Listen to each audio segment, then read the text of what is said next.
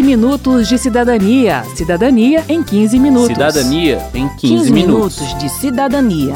Cidadania em 15 Cidadania minutos. em 15 minutos.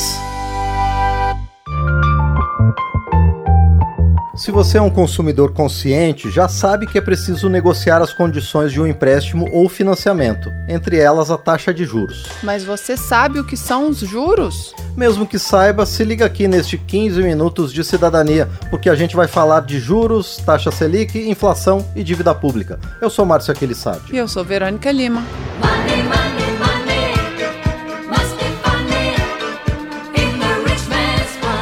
A taxa de juros é o preço do dinheiro. Parece estranho, mas é isso mesmo. Ao pegar um empréstimo, é como se você estivesse comprando dinheiro. Você recebe hoje esse valor para comprar o carro ou a geladeira que você quer e paga no futuro. Quando você pagar o empréstimo, você vai devolver o valor que pegou emprestado mais o valor equivalente à taxa de juros, ou seja, você paga mais do que recebeu.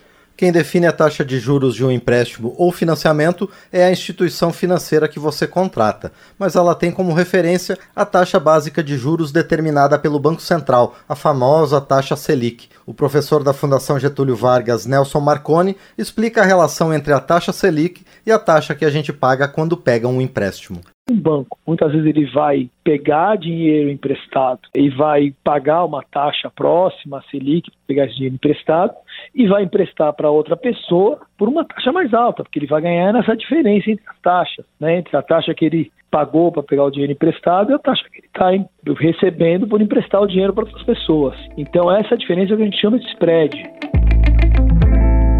Na prática, o banco usa o dinheiro de um cliente para emprestar para outro Vamos lá, quando você põe seu dinheiro na poupança, você está emprestando para o banco e ele te paga juros por isso. E ele empresta o seu dinheiro para outra pessoa comprar uma casa ou um carro e cobra dela juros mais altos do que ele paga para você. E todas essas taxas de juros são condicionadas pela taxa Selic.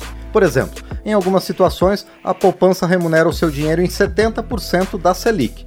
A maioria dos investimentos de renda fixa como CDB, LCA, LCI e um monte de outras letrinhas, trabalham com um percentual da taxa DI, que acompanha os movimentos da Selic. O resultado disso é que se a taxa Selic sobe, os juros de empréstimos e financiamentos também sobem.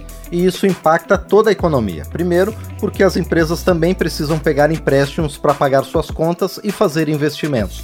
E se o custo desse dinheiro aumenta, o preço de seus produtos também aumenta. Segundo, porque se a Selic mais alta representa crédito mais caro para as famílias, vai ficar mais difícil para as pessoas comprarem itens que geralmente precisam ser parcelados, como carros e eletrodomésticos. E o resultado disso, afirma o Fábio Guerra da Confederação Nacional da Indústria, CNI, é o desaquecimento da economia. Tem menos gente comprando, significa menos produção. Então, em linhas gerais, pela perspectiva aí da atividade econômica, do setor produtivo, a Selic mais alta no fim do dia representa crédito mais caro, que prejudica tanto a empresa como os consumidores, desaquece a economia, a atividade econômica. Isso a gente pode notar, por exemplo, por desaceleração ou até mesmo retração no PIB, isso também desestimula os investimentos. Os investimentos, nesse caso, são os produtivos, ou seja, os recursos que financiam a atividade econômica do país. É a expansão da fábrica, a abertura de novas lojas, etc. Esse tipo de investimento, diz o professor Nelson Marconi, fica menos atrativo quando a taxa Selic aumenta. Quem ganha nesse cenário, ele completa, é quem tem dinheiro guardado no banco e o investidor internacional que está de olho apenas nos rendimentos do mercado financeiro. É o tal do investimento especulativo, explica Marconi. Ele não é um recurso que vai financiar a atividade produtiva, ele não vai ajudar vamos dizer, aumentar a capacidade de produção do país, no que a gente chama de investimento realmente produtivo. O recurso para o investimento produtivo ele vem para o Brasil quando é o contrário, quando a taxa de juros está baixa, porque aí ele vai, o custo do dinheiro está baixo e ele vai aplicar na esfera produtiva. Na prática, completa o professor, o grande investidor faz uma escolha: ou investe na ampliação do negócio, correndo todos os riscos do setor, ou deixa o dinheiro parado no banco rendendo juros altos, com a garantia de que o governo vai pagar bem direitinho. Por que o governo? Porque ele também precisa pegar dinheiro emprestado para pagar suas contas ou para fazer investimentos em infraestrutura, por exemplo. É daí que surge a dívida pública. O Tiago Dutra, do Tribunal de Contas da União, TCU, explica como isso acontece. No âmbito federal, quase toda a dívida é feita por emissão de títulos públicos. O governo promete o pagamento de uma taxa de juros e obtém esse financiamento por diversos investidores nacionais e internacionais. Né? Então, em geral, nas economias ao redor do mundo, os títulos públicos são considerados os ativos financeiros mais seguros Assim, outro efeito da taxa Selic alta é o aumento da dívida pública, argumenta a coordenadora nacional da Auditoria Cidadã da Dívida, Maria Lúcia Fatorelli. A taxa Selic, cada 1% que o Banco Central sobe nessa taxa, influencia atualmente o gasto com juros da dívida pública em 42,9 bilhões de reais.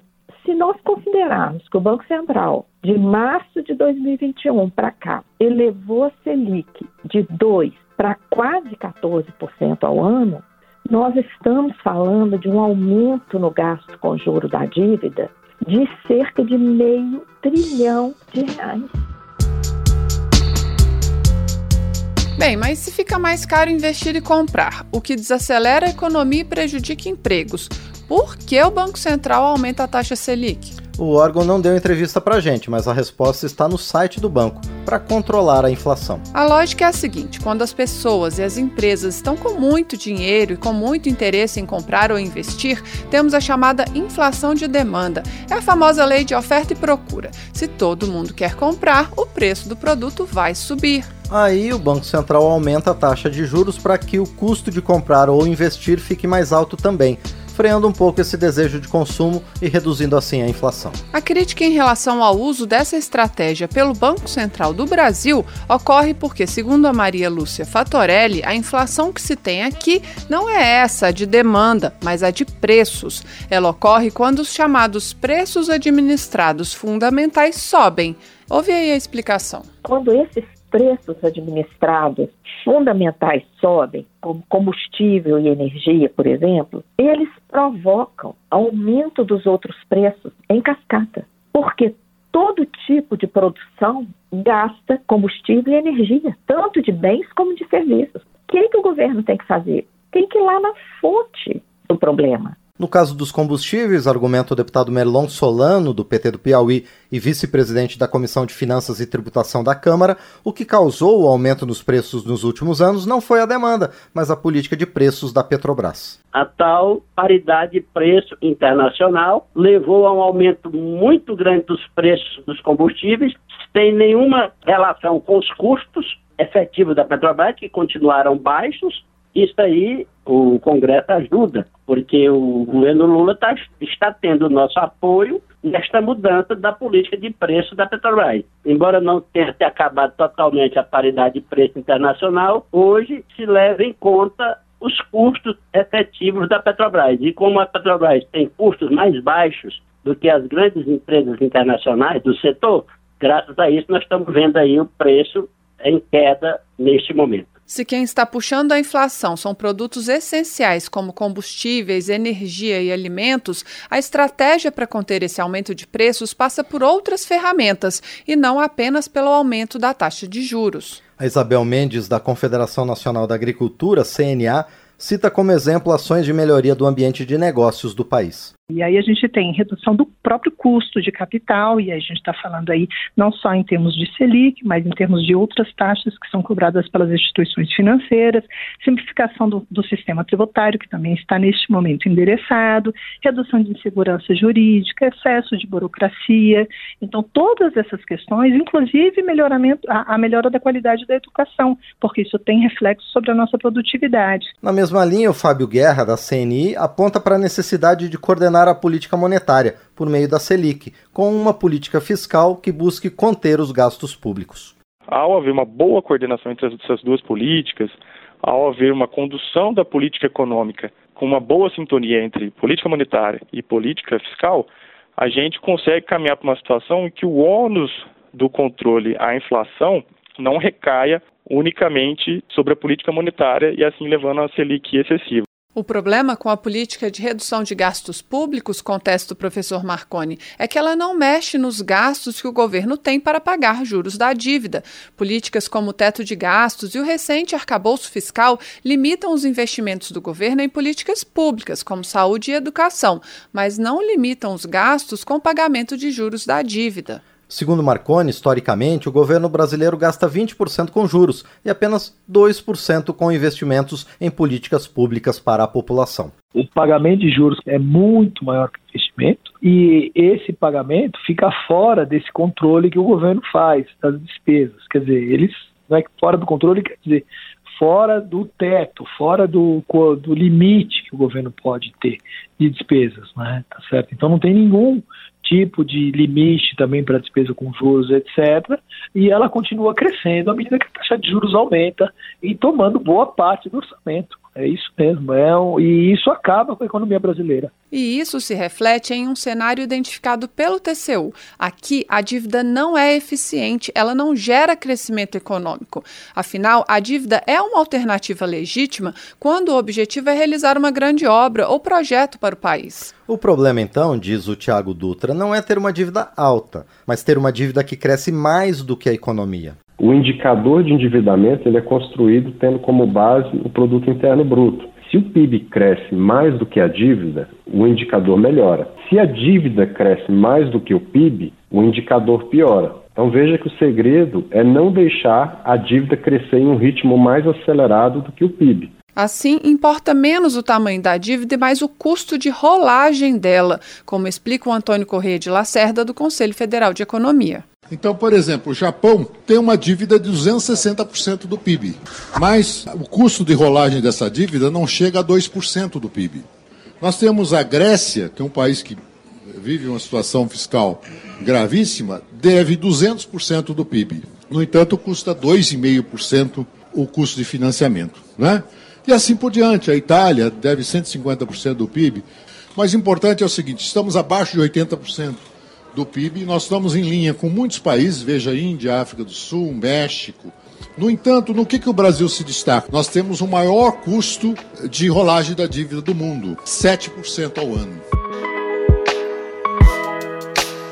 Olhando para os dados de 2022, o TCU avaliou a sustentabilidade da dívida pública no Brasil e concluiu que a situação é grave, mas não está fora de controle. O órgão analisou também a atuação do Banco Central, com avaliação positiva e algumas sugestões de melhoria, como a criação de um comitê de auditoria e de um comitê de supervisão. Termina aqui o 15 Minutos de Cidadania, que teve produção de Cristiane Baker e de Lucélia Cristina, reportagem texto de Verônica Lima, trabalhos técnicos de Marinho Magalhães, edição de Márcio Aquilissardi e apresentação de Verônica Lima e de Márcio Aquilissardi. Se você tem alguma dúvida, mande pra gente. O e-mail é rádio.câmara.leg.br e o WhatsApp é 61 999 78 90 80. O 15 Minutos de Cidadania é produzido pela Rádio Câmara e transmitido pelas rádios parceiras em todo o Brasil, como a Rádio Mídia Digital de Guarujá, São Paulo. Você pode conferir todas as edições do programa no site radio.câmara.leg.br e no seu agregador de podcast preferido. Boa semana e até o próximo programa. Até lá! 15 minutos de cidadania. Cidadania em 15 minutos. Cidadania em 15, 15 minutos. minutos de cidadania. Cidadania em 15 Cidadania minutos. em 15 minutos.